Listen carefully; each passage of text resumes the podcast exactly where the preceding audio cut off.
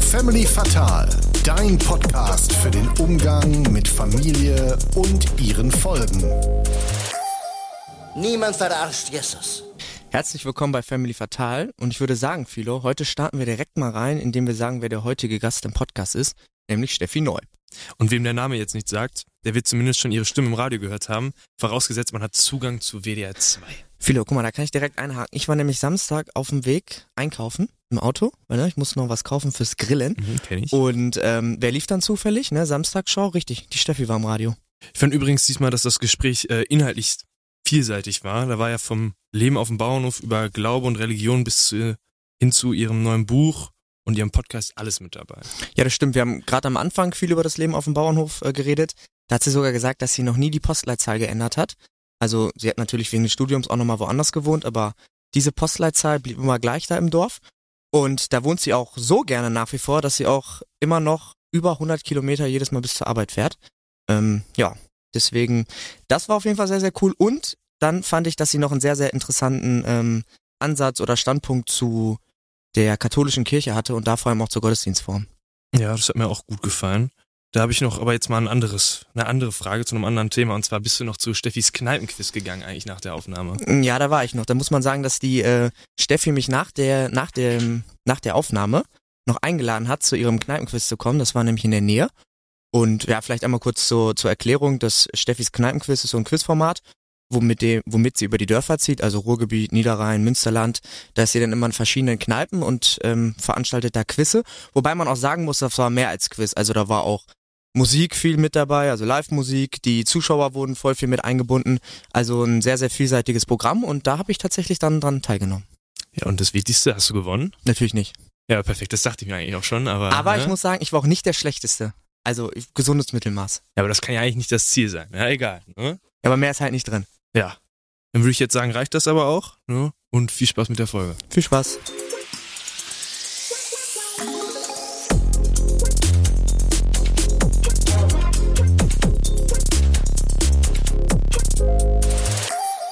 Niemand verarscht Jesus. Herzlich willkommen bei Family Fatal. Mein heutiger Gast ist Steffi Neu. Hallo Steffi. Hi, hallo. Und erstmal ein bisschen ungewohnt heute, denn wir saßen jetzt schon länger nicht mehr in diesem Raum, ne, Florian? Und dann hast du das Setting heute noch ein bisschen anders aufgebaut, aber ich muss sagen, erstes Fazit, es gefällt mir eigentlich ganz gut. Aber darüber wollen wir natürlich nicht sprechen, sondern es geht natürlich um unseren Gast. Und da möchte ich direkt damit starten. Ich habe mich natürlich vorher informiert Mhm. und fast jedes Interview, was ich gesehen oder gehört habe, da ist mir aufgefallen, es geht fast immer um deine Heimat. Und da hatte ich das Gefühl, ich habe, glaube ich, selten jemand erlebt, der so heimatverbunden ist. Würdest du da zustimmen? Also äh, ich bin heimatverbunden. Ich schäme mich nicht meiner Heimat. Und die Heimat ist ja auch meine Wurzel und äh, die macht ja auch mein Denken, meine Erfahrungen, mein Leben und mein Fühlen aus. Also viele Begegnungen, Erlebnisse, die ich habe, die sind natürlich in mir. Und äh, die spielen ja bei allen Bewertungen auch immer eine Rolle. Woher kommst du? Ich komme vom Niederrhein. Das ist, wenn du die A57 runterfährst, nimmst du die Abfahrt Uedem. Und das ist der Ort, in dem ich wohne. Dieser Ort hat wiederum einen Vorort und dieser Vorort hat Bauernschaften. Und in einer Bauernschaft wohne ich. Das ist nur eine Straße, da sind vier Höfe. Und auf dem einen wohnen wir. Und da wohnen meine Eltern und da wohnt mein Bruder. Also wir wohnen wie in Bullabü eigentlich alle. In der Mitte ist die Wiese mit den Schafen. Heute kommt übrigens der Schafscherer, die freuen sich kaputt. und da wohnen wir. Das ist total schön. Fehlt dann nicht noch ein Bauernhof? Für meine andere Schwester, meinst du? Auch noch, okay. Ja, die musste aber wegziehen, fünf Kilometer, weil wir hatten keinen Platz mehr. Wahnsinn. Ja. Und, und wie groß ist der Ort? Wie viele Einwohner? 835? Das ist wirklich nichts. Da kennt man dann fast jeden, oder? Ja, oder ist mit denen verwandt. Und was würdest du sagen, was ist das Geile am Dorfleben? Also ich finde diese die Tradition und die die Werte, der Zusammenhalt. Also ich war jetzt 20 Jahre Vorsitzende vom Karnevalsverein. Ich habe es jetzt dran gegeben, weil ich nicht an diesem Posten kleben wollte. Ähm, also in so einem Verein dabei zu sein. Bei uns kommt keiner weg, sage ich immer. Und ähm, Unterschied ist auch, ich, wir wollten, dass unsere Kinder so groß werden wie wir, mein Mann und ich. Mein Mann kommt auch also aus dem Nachbarort. Und wenn dann da Feten sind und da muss einer brechen, dann wird da nicht die Kamera drauf gehalten, sondern der wird unter den Arm gepackt und über den Zaun gehängt. So, das ist der Unterschied, wie man dann mit solchen Dingen umgeht. Man ist viel analoger unterwegs. Aber ich hoffe, das ist nicht der einzige Grund, warum man auf dem Nein, ist bleiben nur, wurde. nein, es ist nur ein Beispiel. Ich bin halt groß geworden mit einem eigenen Pony, mit viel Platz, mit, ja, so rückblickend, ne, da heroisiert man ja die Vergangenheit immer, aber mit sehr viel Freiheit. Und äh, mit sehr viel draußen. Ich kann halt Jahreszeiten riechen. Ich weiß, warum die Trecker durch die Gegend fahren, auf welchem Weg die sind, was zu tun ist. Und dadurch, dass ich halt Vereine kenne, Vereinsleben kenne, Typen kenne, und dann darf ich beim Radio arbeiten und das sind ja die Menschen, für die ich Radio mache. Ne? Würdest du denn sagen, dass du das Leben auf dem Dorf, weil ich finde, da gibt's immer beide Seiten, das ist deutlich freier als in der Stadt, weil du hast natürlich viel mehr Raum, sag ich mal, und kannst dich freier bewegen, aber du hast natürlich auch nicht so viele Möglichkeiten. Ja, ich sag, ich sag gerne, wir haben zwar, wir haben den, den Raum in der Fläche, dafür ist er hier oben manchmal enger. In der Stadt hast du einen viel größeren Horizont in den Gedanken, auch was Toleranz und so angeht, aber viel weniger Platz zum Leben. Ne? Und von beidem ähm, die Mischung zu haben, das genieße ich, diese Erkenntnis übrigens auch zu haben. Hast du mal in der Stadt gelebt? Ich habe im Studium halt in, in Bonn gewohnt und äh, habe dann kurz in Mörs gewohnt, weil ich da beim Radio gearbeitet habe und habe in Köln halt auch eine Bleibe, wenn ich Moderationswoche habe, dass ich nicht immer hin und her fahren muss. Und ich genieße es total in Köln zu sein, aber es würde mich kirre machen, da dauerhaft zu wohnen. Aber das ist ein Stück, ne? Ich habe immer gelesen 104 104 Kilometer. Kilometer eine Strecke, ja. Und die fährst du dann einmal, also jede Woche. Ja, also seit 25 Jahren. Ich glaube, ich bin mit meinem Auto schon dreimal um die Welt gefahren, also kilometermäßig. Also immer noch das gleiche Auto? Immer, nee, das hätte es nicht ausgehalten. Aber nee, aber es sind 104 Kilometer und die fahre ich halt in der Sendewoche sechs, sieben, acht Mal. Ja. Weil du hast in deinem kleinen Buch gesagt, das kleine Buch vom äh, Kindsein am Niederrhein, dass dein Berufswunsch früher Tierärztin war. Mhm. Und dann habe ich nochmal ähm, weitergelesen. Da habe ich mich erstmal gefragt, wäre dein Schnitt gut genug gewesen? No, never. Auf keinen Fall. Ne? Ich bin ja auch wegen Heimweh gar nicht weitergegangen in dem Gedankengut. Also Genau, das war meine Frage. Mit wie vielen Jahren war denn der Berufswunsch? der war mit 12, 13, 14. Da war ich auch ganz viel beim Tierarzt bei Dr. Jupp und bin mit Dr. Jupp von Hof zu Hof gefahren und habe da so Binneneber operiert. Weißt du, das sind die, die männlichen Ferkel, die den Hoden innen haben. Die wurden dann wirklich aufgeschnitten, wurde da draußen, sonst kannst du das Fleisch noch nicht mal für die, für die, für die Mast benutzen. Und wir haben Kühe besamt und Kälbchen rausgeholt. Und das war so für mich das Tollste. Dann gab's damals diese Serie, Der Doktor und das liebe Vieh, wirst du nicht mehr kennen. Da war irgendwie in England, da war nur, nur Schlamm und Modder und Regen andauernd irgendwie versifft. Und da waren zwei Tierärzte und die fuhren immer von Hof zu Hof. Ich wollte auch nie kleine Tiere machen. Ich wollte immer Pferde, Kühe, Schweine, Gummistiefel. Und dann bin ich irgendwann davon abgegangen, aus den Gründen, dass äh, Studienort Gießen war mir zu weit oder Hannover. Und weil mein Papa sagte, Tierärztinnen werden alle dick und hässlich und kriegen keinen Mann. Totaler Bullshit, aber ich habe es geglaubt. und dann kam aber der Journalismus ja, als ich 15 war, schon dazwischen. Und dann war äh, die Tiermedizin weg, aber die Tierliebe und mein Interesse, Tiere zu versorgen, ist nach wie vor da, klar. Ihr habt bestimmt auch ein paar Tiere auf dem Hof. Ja, ich war gestern noch mit unserem Hund Kali beim Tierarzt, weil er hat eine Ohrenentzündung und da Oh. mussten ihm die Haare aus seinem Schlappohr mit einer Pinzette rausgezogen werden. Und dann muss ich professionell den Hund festhalten. Ja, sowas, äh, da habe ich keine Angst vor. Aber Kali geht's wieder gut? Kali geht's gut, er ist halt ein Terrier, ne? Ein alternder Terrier, der hat halt seine, hat halt seine Marotten. er ist beleidigt. Und welche Tiere habt ihr noch auf dem Hof? Also wir haben da vorne die drei Schafe, da wo heute der Schafscherer kommt, wo mein Papa wirklich jetzt, heute sagte er mir gerade an, die, an den Schafsstall noch eine Tür machen muss, weil die Schafe, wenn die den Scherer kommen sehen, abhauen. Die kriegst du gar nicht. Mhm. Es ist für die ein Segen eigentlich, dass diese Wolle runterkommt. Also die Schafe haben wir da rumlaufen, dann haben wir Gänse. Also kurz, die sehen das, dass der kommt. Ja, also der die, kommt die dann irgendwie, das. ja, irgendwie, Tiere sind ja auch nicht doof. Und dann sehen Nee. die, dass da einer mit so einem Anhänger um die Ecke gefahren kommt. Aber da kommt doch bestimmt öfter ein Anhänger vorbei. Ah, Zweimal im Jahr, aber der fährt da drauf. Ich weiß nicht, ob die die Stimme kennen. Auf jeden Fall haben sie auf Ja. den Scherer als solches keine Lust. Und dann haben wir noch Gänse und Hühner und Kalli. Und die Mast, wir haben halt einen Bauernhof zu Hause. Mein Bruder Ja. leitet hin einen Schweinemastbetrieb und die sind auch da. Ja, Inwieweit bist du da in die Arbeit noch involviert? Weil du hast ja auch genug andere Dinge zu tun. gar nicht, gar nicht. Also es ist ja ein, der Betrieb, den, den hat mein Vater an meinen Bruder abgegeben und ähm, wir wohnen da auf dem Nachbarhof. Ne, aber wir sehen halt, es ist halt, wir sind die, die ersten Nachbarn zu meinem elterlichen Betrieb sozusagen.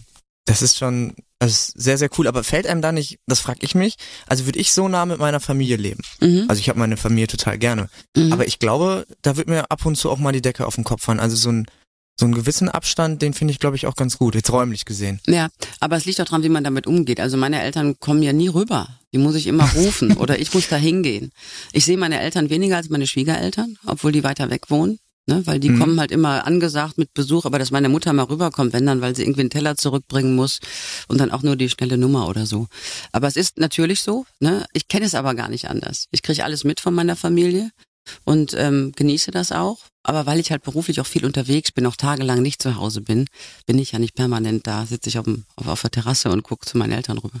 Da ist ja auch jeder unterschiedlich, ne? Also ja. wenn du das genießen kannst und dann zwischendurch noch diese Und wir Abstände sind ja hast. gut miteinander. Ja. Ne? Doof ist natürlich, wenn du Beef hast in der Familie und du musst dir aus dem Weg gehen. Dann haben wir zwar Platz genug, das zu tun, aber ist zum Glück nicht nötig. Ja, das wäre auch eine interessante Frage. Wenn man sich richtig äh, zerstreiten würde, wer da als erstes wegziehen. Das ist immer scheiße. Also Streit, Streit in der Familie ist äh, das, was als erstes aus dem Weg geräumt werden muss. Ja, sonst muss man einen Nachbarort weiter, einen Bauernhof.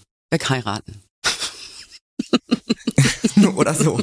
Aber auch natürlich wieder im Dorf, das ist schon Natürlich. wichtig. Dann habe ich auch noch aus deinem Buch, das fand ich auch noch interessant, ich habe mir so ähm, zwei, drei Dinge aufgeschrieben. Du ähm, als Teenager lieber auf dem Pferd als in der Disco? Ja. Also Gibt's ich war überhaupt eine halt, Disco bei euch? ja, wir, wir hatten ja früher immer diese äh, diese Kirmesdiskurs. In jedem Dorf ist irgendwann an einem Wochenende Kirmes. Das geht dann im, im Sommer los. Dann steht da so ein großes Festzelt. Da spielte eine feste Discoanlage. Ich war auch mit dem DJ Thomas mal ein halbes Jahr oder ein Jahr zusammen, weil der immer mein Lieblingslied spielte. Und äh, dann sind wir zu der zu den Diskos gefahren, aber so ein richtiger Club, den habe ich war ich nie. War ich nie. Ich bin halt sozialisiert mit Festzeltdisco. So, und ich weiß auch genau die Reihenfolge der Lieder, die gespielt werden. Also ich bin also nicht Club sozialisiert, null. Äh, äh, Reihenfolge, also wird die Playlist nicht mal gewechselt? Ist das nicht auch mal was? Ja, aber es war ja damals, da war ich 15, 16, 17, da lief Self-Control von Laura Branigan, dann lief Tarzan Boy, da liefen, musst du mal gucken, was da damals Mitte der 80er in war. Ja, ich denke auch schon wieder, dass ich nur in meiner Welt lebe, weil ich dachte, ja, dann macht man bei Spotify einfach eine andere Playlist an. Ich würde aber behaupten, das gab's damals noch nicht. Das behaupte ich mit dir. Ich kann dir meine Singlesammlung zeigen. Sehr gerne.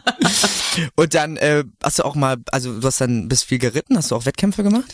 Ja, ich habe äh, Turniere geritten mit mäßigem Erfolg, weil ich äh, mein Pferd immer für lieber hatte als die Hindernisse, die mir so hoch vorkamen. Also ich habe Springreiten gemacht, aber nie schön, sondern schnell. Also ich bin auf dem Pferd so eine Wildsau.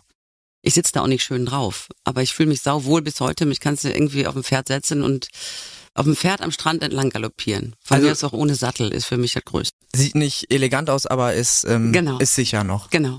Ja, weil das hast du auch geschrieben, dass du meintest, dass es irgendwie jetzt im Nachhinein, wenn du über deine Kindheit nachdenkst, auch voll viele Situationen gibt, die eigentlich mega gefährlich waren. Ja, wenn ich heute drüber nachdenke, ich glaube, ich hätte meine eigene Tochter, würde ich heute nicht so losziehen lassen. Wir waren halt vier Mädels, vier Ponys, wie es im Buch stand, mit dem Rucksack auf und dann sind wir durch den Wald geritten, galoppiert, über den Zaun gesprungen, bergauf, bergab und kamen dann Stunden später wieder und da wir ja, wir waren ja nicht verbunden mit zu Hause.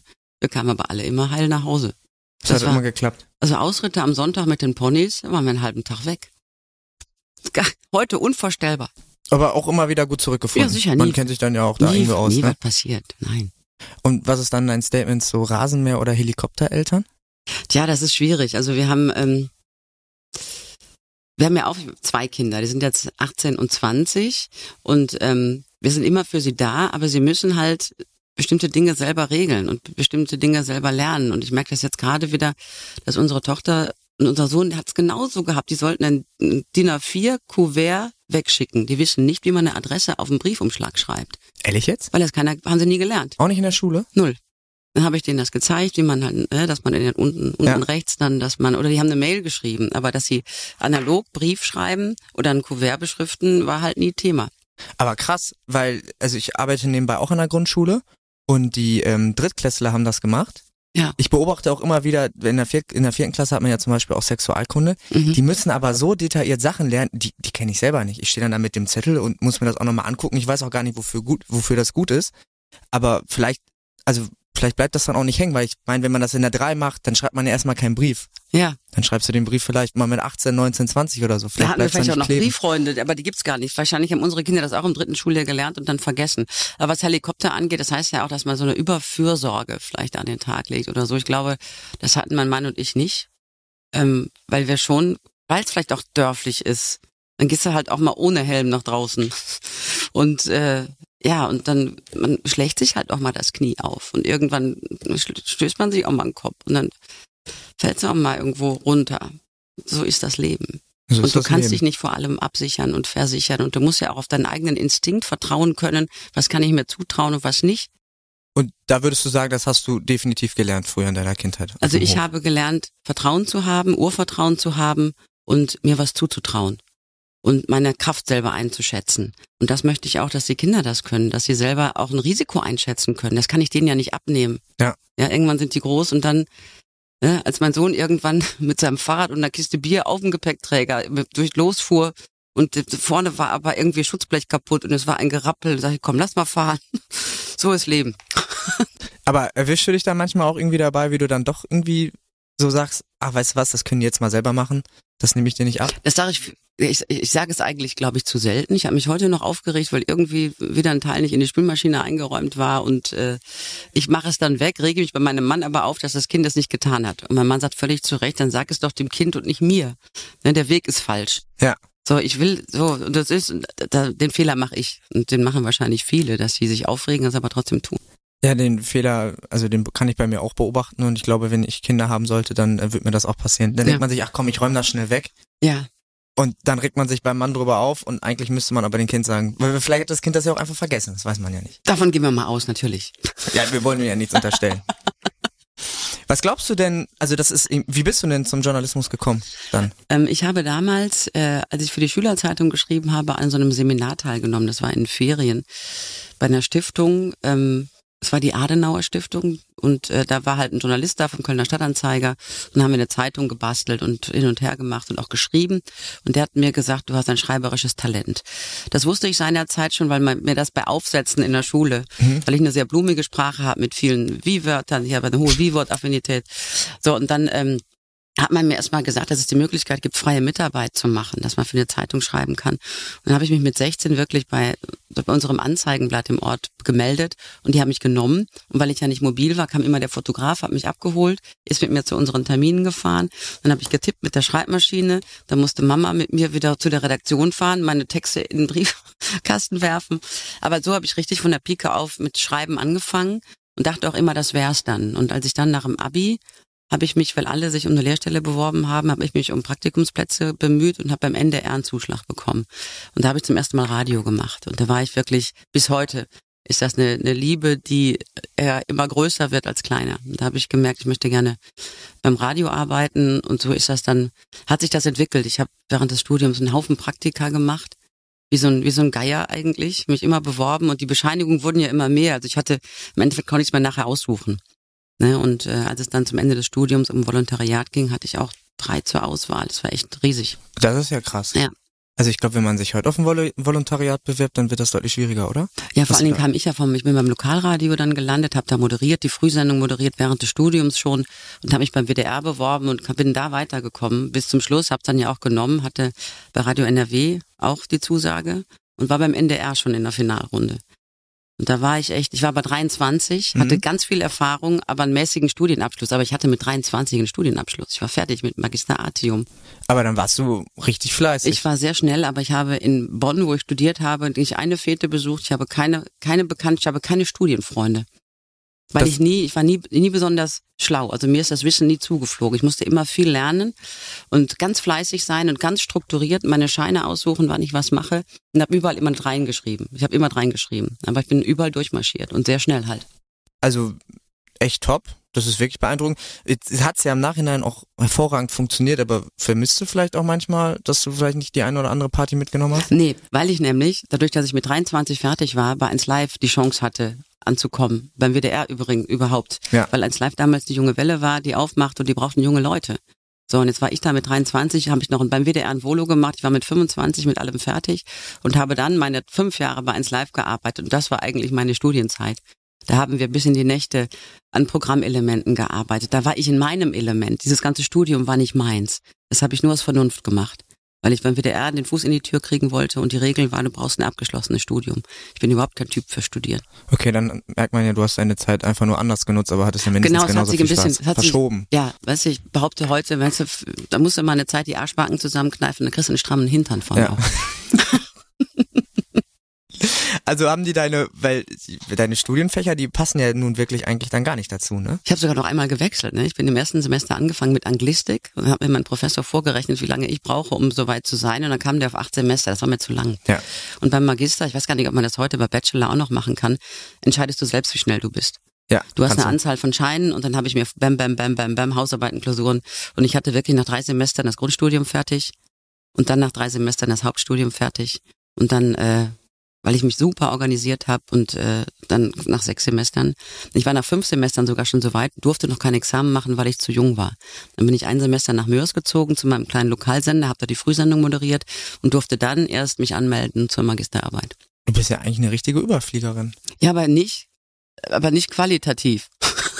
Doch auch. Nein, ich war halt, ich habe halt kein Bombenexamen gemacht. Also als mein Professor mir meine Magisterarbeit wiedergab, mit einer 3 bewertet, sagte er, Frau Neu, ich möchte Sie nie mehr wiedersehen. Heißt Oh. übersetzt, kommen Sie mir nicht mit einer Promotion um die Ecke. So, ne, weil, nein, er meinte, und ich finde das super, dass Sie einen Job haben. Ich hatte ja damals schon meinen Zuschlag beim WDR anzufangen als Volontärin und das fand er super. Und ähm, so hat es dann funktioniert. Das ist ja auch eine klasse Sache. Und jetzt bist du ja schon sehr lange beim WDR. Mhm. Hast du, also, weil mir ist dann aufgefallen, mit Heimat und mit Mann und Berufen, allem drum und Mhm. dran. Ich finde, bei dir merkt man so eine richtige, so eine Treue irgendwie. Du bleibst ja all den Sachen, die du machst und auch persönlich, ich finde, so wirkst du, dir bleib, du bleibst ja komplett treu. Genau, es gibt diese, ja, finde ich auch, es gibt diese eine Linie, der ich treu bleibe. Es ist eine Kontinuität und auch eine Loyalität meinem, meinem Arbeitgeber gegenüber. Aber ich probiere mich immer neu aus, dass ich äh, dann äh, jetzt mit meinem Kneipenquiz, das ist ein Format, das ich selbst entwickelt habe, dass ich selber koordiniere, finanziere, kalkuliere. Alles mache ich da selber. Jetzt habe ich letztes Jahr ein Buch geschrieben. Ich bin auf Lesereise. Das ist seit März draußen. Ich versuche immer neben meinem Beruf beim Radio anderes an mir zu entdecken, Dinge, die mir Freude machen. Die Seelsorge zum Beispiel ist ein Thema. Das macht mir sehr viel Spaß. Und ähm, ja, sich zu entwickeln. Ich möchte mich einfach entwickeln und trotzdem natürlich bei mir bleiben, mir treu zu bleiben. Ich habe keinen Bock, irgendwelche Sachen auszuprobieren, die äh, nicht zu mir passen. Also ich muss auch niemandem mehr was beweisen. Das ist ein geiles Gefühl. Ja, das glaube ich. Also du hast so Konstanten im Leben und da drumherum kannst du dann entspannt Veränderungen vornehmen und dich Genau, mein ausprobieren. Hafen ne? ist mein Zuhause. Ja. Mein Mann, mit dem ich seit 34 Jahren zusammen bin. Und äh, da zu leben an diesem Ort. Ich habe nie auf einer in einer anderen Postleitzahl gewohnt, in einer anderen Wohnadresse als heute. Ich habe übrigens heute noch die Kontonummer des Kontos von, also die habe ich mit zwölf gekriegt. Das habe ich behalten bei der gleichen Bank. So und das sind so, das ist so mein, das ist so mein Stamm, mein Baum, mein mein Wurzelwerk. So und dann kann man ja immer mal gucken, aber ich weiß, ich kann nie tiefer fallen als bis zu diesem Punkt. Das ist echt sehr cool. Also ich überlege dann auch immer, ob ich das auch könnte. Also ich glaube, das wird ja jetzt schon gar nicht mehr passen, weil ich meine, nee, ich habe meine Postleitzahl noch nicht geändert. Also es ist zwar ein anderer Wohnort, aber die Postleitzahl, die ist noch gleich. Ja, schauen wir mal, vielleicht ähm, schaffe ich das ja Das auch. habe ich ja nicht bewusst gemacht. Nein, das nein, ist jetzt so im Rückblick, merke ich, ist es so gekommen und äh, so ist es dann.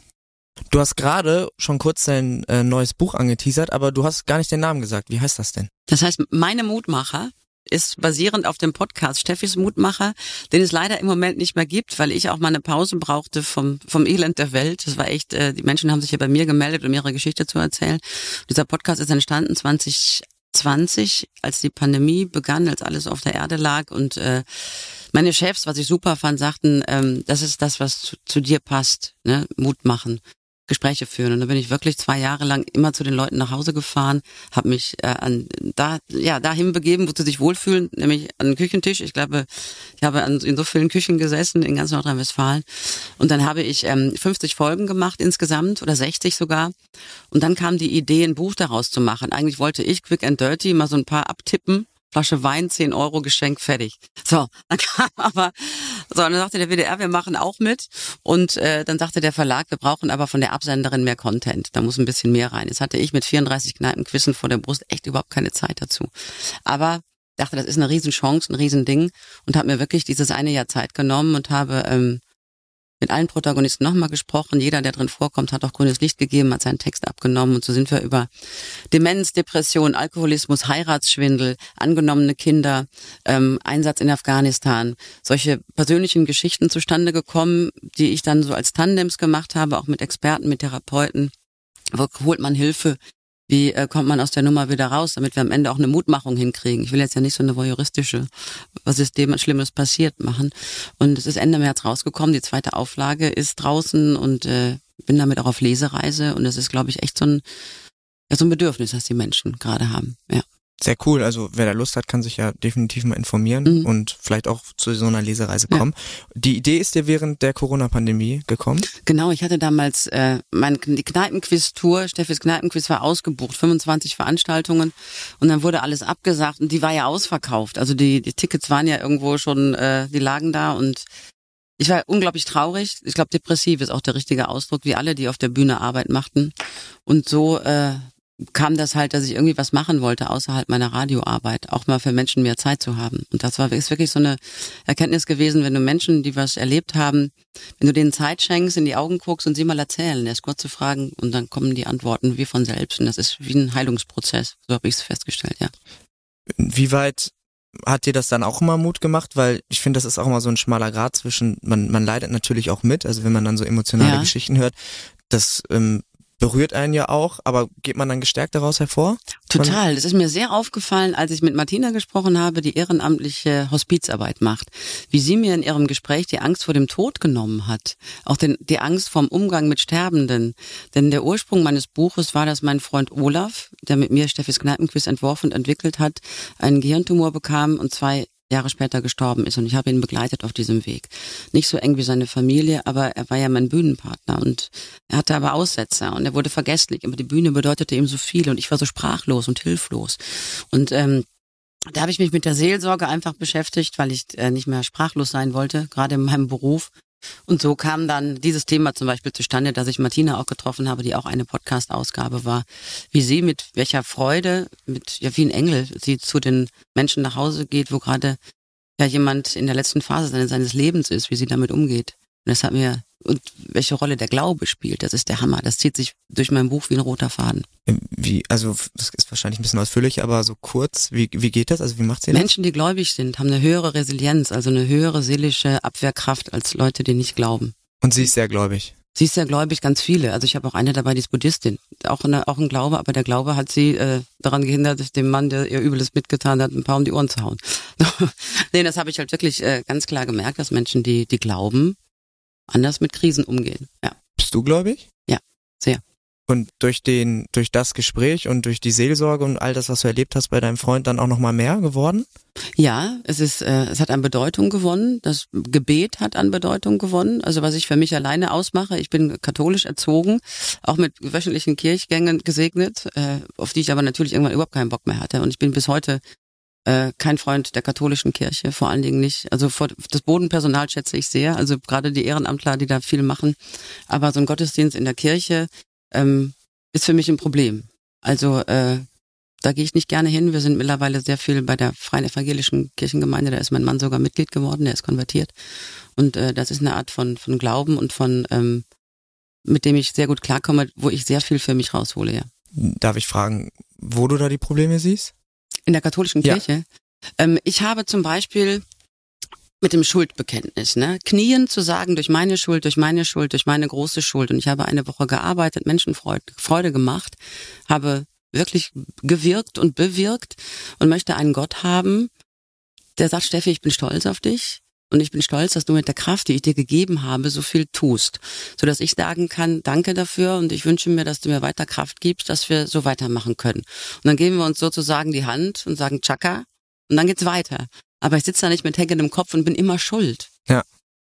Das will ich nicht sein und ich glaube auch nicht, dass das ist halt mein, ich habe mir aus dem, ja, das ist halt meine Art von, äh, ja, das, mein Gott ist straft nicht immer und ist nicht immer sieht nicht nur die Sünde. Und ich bin halt so groß geworden, dass wir in der Kirche noch nicht mal nicht flüstern durften, nicht umgucken durften. Der Altar war ein heiliger Bereich, da durfte man überhaupt, man durfte nie was. Und jetzt habe ich Kirchenleben kennengelernt mit fröhlichen Liedern, mit einem Pastor, der Familie hat, der in seiner Predigt auch äh, Dinge erzählt, die uns alle angehen. Kinder gehen aus dem Haus, die Woche war übel, doofer Kunde, scheiß Arbeitgeber, irgendwie, das ist, ähm, das ist mehr am Leben. Das kann ich sehr gut nachvollziehen. Ja. Und zum, zum Glück ist ja jeder Glaube auch dann noch mal ein bisschen individuell und findet im Kopf statt. Und wenn es dafür dann nicht die katholische Kirche braucht bei dir, dann braucht es die eben nicht. Aber ne? es ist eine Phase von Emanzipation, sich zuzutrauen. Das ist unglaublich. Ich bin jetzt 52 Jahre alt. Ich habe da aber 40 Jahre drüber getan, meinen Glauben selbst zu definieren, mich zu emanzipieren von dem angelernten Glaubensbild, was auf dem Dorf, ne, uns da, die Kirche, in der bin ich getauft worden, Kommunion geheiratet, Kinder getauft. So, das ist ja ein Ort für mich, der mir was bedeutet. Aber ähm, die katholische Kirche mit ihrem zölibatären Tun habe ich ein totales Problem damit. Auch die Rolle der Frauen, auch die Missbrauchskisten. Es ist für mich überhaupt nicht tragbar. Der Umgang damit kann ich nicht aushalten. Und, und trotzdem, wie du es gerade schon gesagt hast, ist es, weil man damit groß geworden ist. Weil Ja. das hast du ja ganz am Anfang auch schon gesagt, die, mit diesem Dorfleben und all diese Dinge, die dann dazugehören, das hat man dann im Kopf und das sind Ja. auch Werte und so. Ich könnte hier austreten, aber Ja. ich würde auch eine Gemeinschaft verlassen, die ja viel mehr ist als nur katholische Kirche. Die ist ja bei uns die, die Gemeinde, die Pfarrgemeinde, dann ist es ja das Pfarrfest, wo alle hier, es ist ja viel mehr. Ne? In einer anonymen Stadt trittst du aus der Kirche aus, fertig ist die Laube. Ja. Auf dem Dorf ist dann eine andere Nummer. Das wird dann, das wird ja auch keiner ungefähr so merken, wenn er da austritt in einer großen Der Stadt. Pastor wird's ja gewahr. Genau, wenn du, wenn du austrittst aus der Kirche, kriegt der Pastor ja eine Mitteilung. Ja, und dann weiß es Wahrscheinlich gleich. steht der dann an der Tür von neu. Hä? Was ist denn hier los? Und dann weiß es gleich komplett das, Ja, das ganze genau. Dorf. Aber ich habe da meinen Frieden mit. Ich bin sehr glücklich mit der Art, wie ich meinen Glauben lebe, wie ich ihn zelebriere, wie ich ihn, ja, ich fühle mich sehr gut aufgehoben. Aber das war ein Prozess. Das war ein Prozess, den ich aber jetzt, wo er abgeschlossen ist, als solchen wahrnehme. Ne, weil ich halt in Momenten, wenn ich, wenn ich jetzt so einen Abend so eine Show spiele und auf der Rückfahrt mich eigentlich bei Gott bedanke für die Kraft, für die Energie, dass ich sie habe und dass ich sie auch wahrnehme, dass sie von anderen zu mir kommt. Das ist ja der Hammer. So, So. soll es sein. So soll's sein. Ich würde gerne nochmal zurückkommen zum Podcast, Mhm. weil du ja auch immer sehr, sehr schwierige Themen hast. Wie bereitest du dich auf so eine Folge vor? Ähm, ich habe meine Mitarbeiterin Dea, die jetzt auch mit ist, die macht den Erstkontakt, weil ich lese die Mail mit der Geschichte. So, und dann äh, möchte ich ja, wenn ich das Interview führe, nicht das Vorinterview auch schon geführt haben. Das heißt, wir haben so über so ein Dossierformat nachgedacht. Was ist wichtig, was ist, ne, so kleine, so kleine Trivias, was kann man da noch zumachen? Und dann ist es einmal hinfahren und dann ist ja die Psychologie des ersten Augenblicks, dass du dich anguckst, funzt, funzt das zwischen uns und dann habe ich die alle on the fly gemacht. Wir haben nie geschnitten. Wir haben nur geschnitten, wenn einer geweint hat und sagte, das möchte ich raushaben. Ansonsten waren das immer Interviews, die genauso 35, 40 Minuten äh, genauso gewesen sind, ja. Fällt es, äh, boah, fällt es dir schwer, die, die ähm, Gäste auszuwählen, weil du kriegst dann ja wahrscheinlich mehrere Mails. Mhm. Dann liest du die, die sind alle wahrscheinlich sehr berührend und dann musst du aber sagen, ja, ich fahre jetzt dahin. Ja, du musst vor allen Dingen aussuchen, wenn jemand eine Frau schreibt, die sagt, ich habe im September meine Tochter bei einem Autounfall verloren und die meldet sich im Dezember als Mutmacher, dann weiß ich, dass sie nach drei Monaten Noch, noch kein, die ist noch ja. kein, die ist noch in der tiefsten Trauerphase. Und da muss ich die Menschen auch vor sich selbst schützen. Ne, es sind alles Geschichten, die liegen drei, vier Jahre zurück, weil es einfach auch seine Zeit braucht, darüber zu reden, reflektiert zu reden und einen neuen Weg zum Beispiel gegangen zu sein, der wieder ans Licht führt. Sonst ist es ja kein Mutmacher. Ja. Ne, sonst ist es ist irgendwie, ich sitze in der Scheiße und komme da gerade nicht raus. Das wäre aber ein ganz anderes Thema. Das wäre mir auch zu schwierig. Das ist dann eher ein Hilferuf beinahe, ne, dass man drüber Genau, sprechen das möchte. muss dann eher ein therapeutischer Ansatz sein, den kann ich ja nicht leisten. Ne? Das ist, äh, ich habe zu allen meinen Protagonisten bis heute Kontakt, die haben alle meine Handynummer, wenn irgendwas ist, weil ich ja diesen Podcast nicht machen wollte, dann wird der veröffentlicht, dann kriegen die Reaktionen von außen und die Neues über alle Berge. Das hätte ich jetzt irgendwie auch doof gefunden. Und deswegen äh, hätten die immer gewusst, wo sie mich kriegen können, ja. Auch da wieder Thema Treue, also dass du denen dann die Handynummer genau, Nähe, verbinden. Nähe, Verbindlichkeit, Augenhöhe und Vertrauen, ja. Das habe ich auch immer wieder mitbekommen, auf Augenhöhe mit deinen Gästen sprechen. Mhm. Wie kriegst du denn den Mix aus Humor und Tiefgründigkeit hin? Weil das stelle ich mir mit als größte Herausforderung vor. Das frage ich mich auch. Nein, es ist, das ist ein Geschenk. Es ist, äh, ich kann sehr ernst sein, ich kann auch sachliche Dinge echt gut analysieren und äh, kann Gefühle. Ich kann sehr gut fühlen, was andere fühlen. Also ne, Empathie ist mittlerweile so ein abgelutschtes Wort. Aber ich kann mich sehr gut hineinversetzen in Menschen und ich weiß, wie sie sich fühlen in dem Moment, wenn sie mir gegenüber sind, dass sie vielleicht verunsichert sind. Und ich versuche sie immer da wahrzunehmen und aufzunehmen, wo sie gerade sind, ihnen die Hand zu reichen. Mit einer ersten Frage, die ganz einfach ist nicht direkt ins Thema einsteigen. Das ist bei meinen Radiointerviews auch so. Dass ich so, ein, so einen flachen Einstieg und dann gehen wir in die Tiefe und dann gehen wir aber wieder flach raus. Immer mit einem Lachen aus dem Gespräch rausgehen. Egal welches Thema. Nicht schlecht. Und wie gehst du selbst mit Krisen um? Ähm, das ist, die ich natürlich auch selbst hatte. Ich hatte vor zwölf Jahren eine Brustkrebserkrankung mit 39, da waren die Kinder fünf und sieben. Das war echt eine ganz, ganz schwere Zeit. Und äh, da habe ich gearbeitet, komplett durch. Ich habe keinen einzigen Tag krank gefeiert in dem Sinne. Also ich bin auch während der Therapie immer arbeiten gegangen, weil meine Hörer meine Therapie waren. Die es auch nicht wissen. Also ich habe in einem Podcast darüber erzählt, da hatte ich äh, eine, eine Brustkrebspatientin da und dann habe ich darüber berichtet. Aber auch da war es die Familie, die Freunde, mein Zuhause. Und meine Arbeit, ich muss wirklich sagen, dass meine Arbeit, ich bin freiberufliche Journalistin, ein Segen ist. Das ist wirklich ein Beruf zu haben, der einem so viel gibt. Ich habe echt, wenn ich Stress habe, dann habe ich mir den selbst gemacht, weil ich mir zu viele Termine, weil ich alles ist alles selbst gemacht. Ich bin kein Opfer. Ich bin ja Macher. Ich darf ja, Ja. selber gestalten. Und äh, da habe ich sehr viel gelernt und äh, dann auch in der Zeit noch ein Buch geschrieben und viel moderiert, viel auch viel Bühnenmoderation gemacht habe mich abgelenkt und habe gelaufen. Ich bin unglaublich viel gerannt, Halbmarathon gelaufen, wollte weglaufen vor all dem, bis ich mich überlaufen habe. Aber das ist so, man geht mit 39 mit einer Krise andersrum als mit 49 oder 59. Das ist einfach so, ja. Also erstmal finde ich sehr, sehr cool, dass dir dein Job so viel Spaß macht. Mhm. dass du dann sogar, als du krank warst, weiterhin dahin gegangen bist, weil dir das so doll geholfen hat. Ja. Ich glaube, das fällt heute oder generell Leuten, also ich glaube, fast niemand geht so gerne arbeiten wie du, wenn ich das jetzt richtig rausgehört habe. Ähm, hast du auch einen Mutmacher für die Menschen parat? Für mich, also jetzt, was, was ich den Menschen sagen kann, Ja. also ich, also ich finde ja Humor, Humor ist äh, der größte Heilemacher. Dinge äh, so lachen zu können, auch über sich selbst lachen zu können. Nicht, weil man sich so lustig findet, sondern weil man sich nicht so ernst nimmt.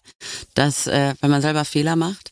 Das ist für mich immer mutmachend. Und dann kann ich jedem nur sagen, der Sorgen hat oder so, sie laut auszusprechen. Ich habe erfahren, merke ich immer wieder, und das habe ich bei meinen Podcast-Leuten auch gemerkt, wenn man Dinge, die einen belasten, in Worte fasst und rauslässt, dann nehmen sie ihre Wucht und ihre Kraft. Es ist nicht alles richtig, was du denkst. Finde ich ein super Satz. Mhm. Und da ist auch so, wenn man sich in so einer Gedankenspirale bewegt, da kann man ja auch von, äh, von einem kurzen Böse sein in eine tiefe Hassspirale geraten, obwohl das totaler Kokolores ist. Also es ist nicht alles richtig, was du denkst. Und dann, äh, wenn man, wenn du mal verletzt bist, in einer ruhigen Minute sagen, warum, was hat mir gerade wehgetan? Dass man das ausspricht, weil der und der das gesagt hat. Und dann auch hinzugehen und das klären. Ziel am Ende des Jahres ist für mich immer, keine ungeklärten Beziehungen zu haben, wo irgendwie was schief liegt. Und das ist toll. Also ich glaube, jetzt, wenn ich hier sitze, es gibt keinen, der sagt, die Neu ist eine blöde Kuh. Also hoffe ich. Ich wollte gerade sagen, also ich kann mir das gut vorstellen, dass das keiner sagt, aber wenn, ähm, dann wird der- die Person es vielleicht auch nicht aussprechen. Aber ich kann mir gut vorstellen, Aber dass diese, das keiner denkt. diese, diese Größe, auf Menschen zuzugehen und sich auch zu entschuldigen und zu sagen, wenn ich da übergriffig war, wenn ich da frech war, wenn ich einen falschen Ton getroffen habe, ich wollte dir nicht wehtun, dann entschuldige ich mich dafür. Auch das braucht seine Zeit, das so zu können. Ich kann das mittlerweile und das macht total frei. Sich klein machen und entschuldigen zu können, macht total frei in der Seele. Und äh, das finde ich ist zum Beispiel ein Mutmacher. Also, Mhm. dass man mutig ist, auf die Leute zuzugehen und dann auch Probleme mal anzusprechen. Weil wie du es auch schon denkst, sagst, ich kenne das auch, man zerdenkt teilweise Dinge und wenn man es einfach mal ausspricht, vielleicht auch mit dem Gegenüber, und der sieht es vielleicht sogar ähnlich, dann kann es auch manchmal mit zwei Sätzen geklärt sein. Ein Beispiel, meine Tochter hat, hatte eine Fete draußen. Wir haben so eine Hollywood-Schaukel und hat irgendwie so ein Kavenzmann sich da reingefläzt, Ding kaputt gebrochen, der Typ über alle Berge. So, dann ähm, kostete diese Hollywood-Schaukel 250 Euro. So, und er ist dann sechs Wochen später, weil er es sparen musste, gekommen, hat sich entschuldigt und hatte 250 Euro in der Hand. Und dann haben mein Mann und ich gesagt, du bist gekommen, du hast dich entschuldigt, 100 Euro nehmen wir, 150 nimmst du bitte wieder mit. Denn du bist wirklich, du sollst reich hier rausgehen, weil du eine große Geste gemacht hast. Und wenn das auch in deinem Portemonnaie, du bist Azubi, erstes Lehrjahr, sich widerspiegelt, der hat sich kaputt gefühlt. Der hat, der hat nicht gewusst, was ihm geschieht. Aber ich glaube, das vergisst er nicht. Nee, definitiv nicht. Er hat, also in seinen Augen hat er, glaube ich, 150 Euro jetzt einfach gewonnen. Ja, aber dadurch, dass er gekommen ist, sich entschuldigt hat und diese Fahrt zu uns ist ihm auch nicht leicht gefallen. Er hat ja Muffe gehabt. Dass es sich lohnt, Muffe zu haben, wenn man dann rein wieder rausgeht. So, verstehst du? So. Ja, verstehe ich. Ja. Also ich finde, das ist wirklich ein Mutmacher. Dann, damit könnten wir eigentlich schon abschließen und zum Spiel kommen. Ich habe aber noch eine Frage.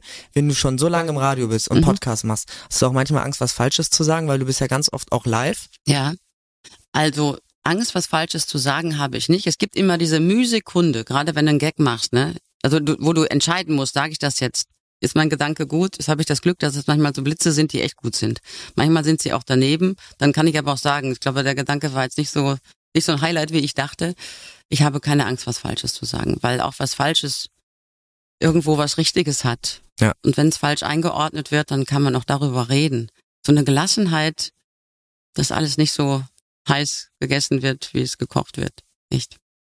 Sehr gut. Ich finde, das ist ein ähm, toller Schlusssatz.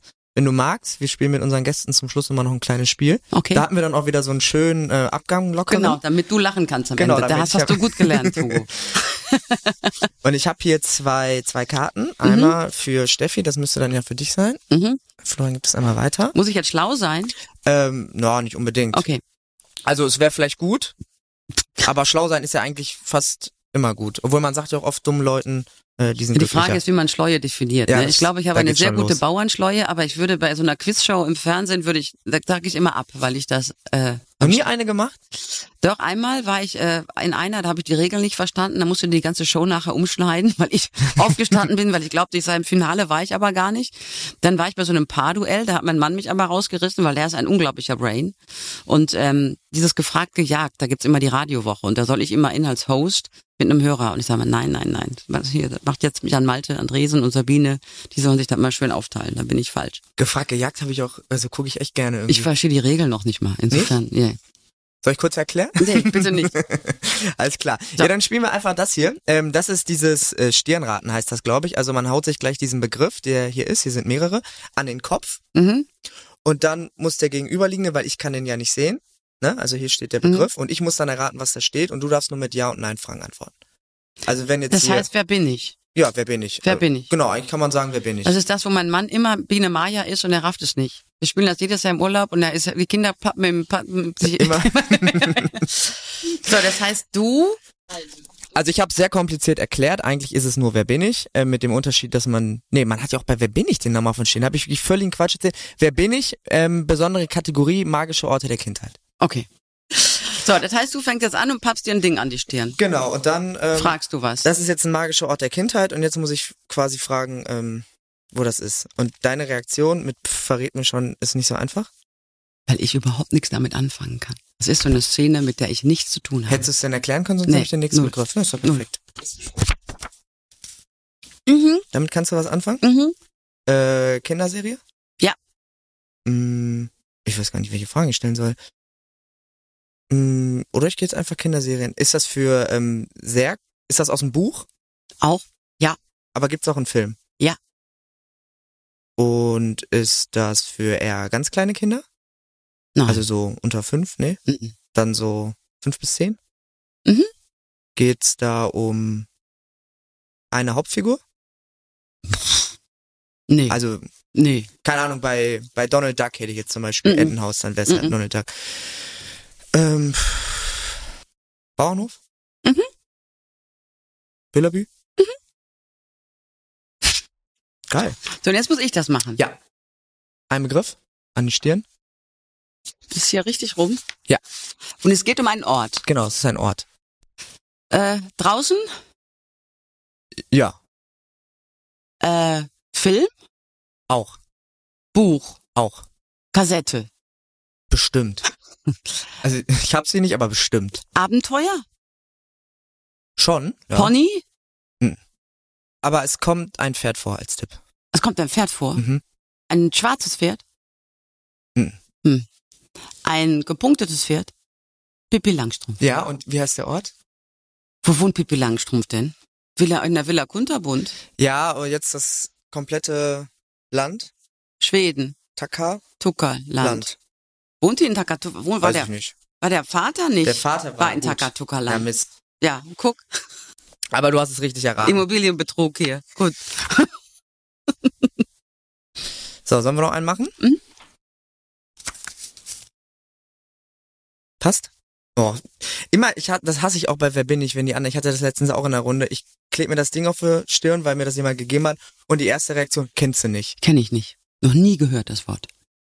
Ja, dann nehmen wir das mal raus. Was ist das? Oh, ah, das hätte ich, das sind von den Olchis, Schmuddelfing. Aber ich habe doch die Olchis. Ich habe die Olchis mal auf der Bühne gesehen. Wir zwei Brüder sind das, ne? Nein, das sind so grüne Wesen, die nur Müll und so fressen und auf dem, äh, Und wie heißen die beiden. Brüder, die Musik gemacht haben und gezaubert haben? Hießen die auch die Olchis? Egal, ich hätte es aber nicht. Guck mal, da sieht man einen Altersunterschied. ja, das ist, weiß man natürlich auch vorher nicht. Komm, dann mach du einfach nur einen und dann, ähm, So, ähm, wieder ein Ort der Kindheit. Ja. Gut. Dann fange ich wieder so an. Äh, drin, draußen, draußen. Äh, also, ja übrigens, weil die Hörer können es ja nicht sehen. Ach ja, ja, stimmt. draußen. ja, draußen. ist es ein Film? Ja. Ähm, der im Fernsehen lief. Hilft Oder? bestimmt, glaube ich, auch nicht. Okay, auch ein auch Buch. ein Buch. Okay. Ähm, Abenteuer? Ja. Krimi? Nein. Liebe? Nein. Knutschen? Nein. Äh, Nee, nee. Tiere? Ja? Ja. So. Tiere? So. Sind die Tiere Hauptdarsteller? Nein. Nein. Hauptdarsteller ist ein Kind? Ja. Ein Kind. Ein mutiges Mädchen. Nein. Ein mutiger Junge. Ja. Ein mutiger Junge. Der ein mutiger Junge, Tiere. Ähm, Im Wald? Nein. Ich weiß gar nicht, wo ich hin will. Ich frage einfach nur so doof. Ähm, ist der Detektiv Und Florian, gib mal einen Tipp, weil ich, ich bin mir nicht ganz sicher, ob ich das Richtige habe. ein Kind auf einer Insel? Da gibt's doch Robinson Boso. Äh, wer war denn sonst noch ein Kind auf einer Insel? Eine Insel mit zwei Bergen. Ähm, Lukas, der Lokomotivführer. Und das Land? Oh, pff. Eine Lu. Insel mit zwei Bergen. Ne, schöne Lummerland. Ja. schönen. Sehr schön. So, So, haben wir das? ja, Steffi, dann wären wir schon am Ende. Vielen Dank, dass du da warst. gerne. Ähm, wenn du noch abschließend was sagen möchtest, dann kannst du das jetzt gerne machen. Ansonsten kommt der Abspann. Nein, ich finde, du hast das gut gemacht. Du machst das sehr, Vielen Dank. machst das sehr einfühlsam, bist sehr gut vorbereitet. Sehr cool. Ne? Dankeschön. Also das ist doch mal- geil. Da enden wir mit einem Kompliment, Florian. Ja. Und Florian macht guten Ton, das müssen wir natürlich auch noch sagen. Ja, wir müssen uns das nachher anhören, aber er ist ein Supertechniker, weil er zuhört, was wir machen. Er hätte ja auch auf seinem Handy daddeln können und es sei ihm egal. Es gibt ja auch solche Kandidaten. Insofern, er ist unser erster Hörer und wenn er aufmerksam bei uns ist, dann haben wir keinen schlechten Job gemacht. Sehr cool. Danke dir, Florian, auch. Und vor allem dir, Steffi. Vielen Dank. Und dir, danke.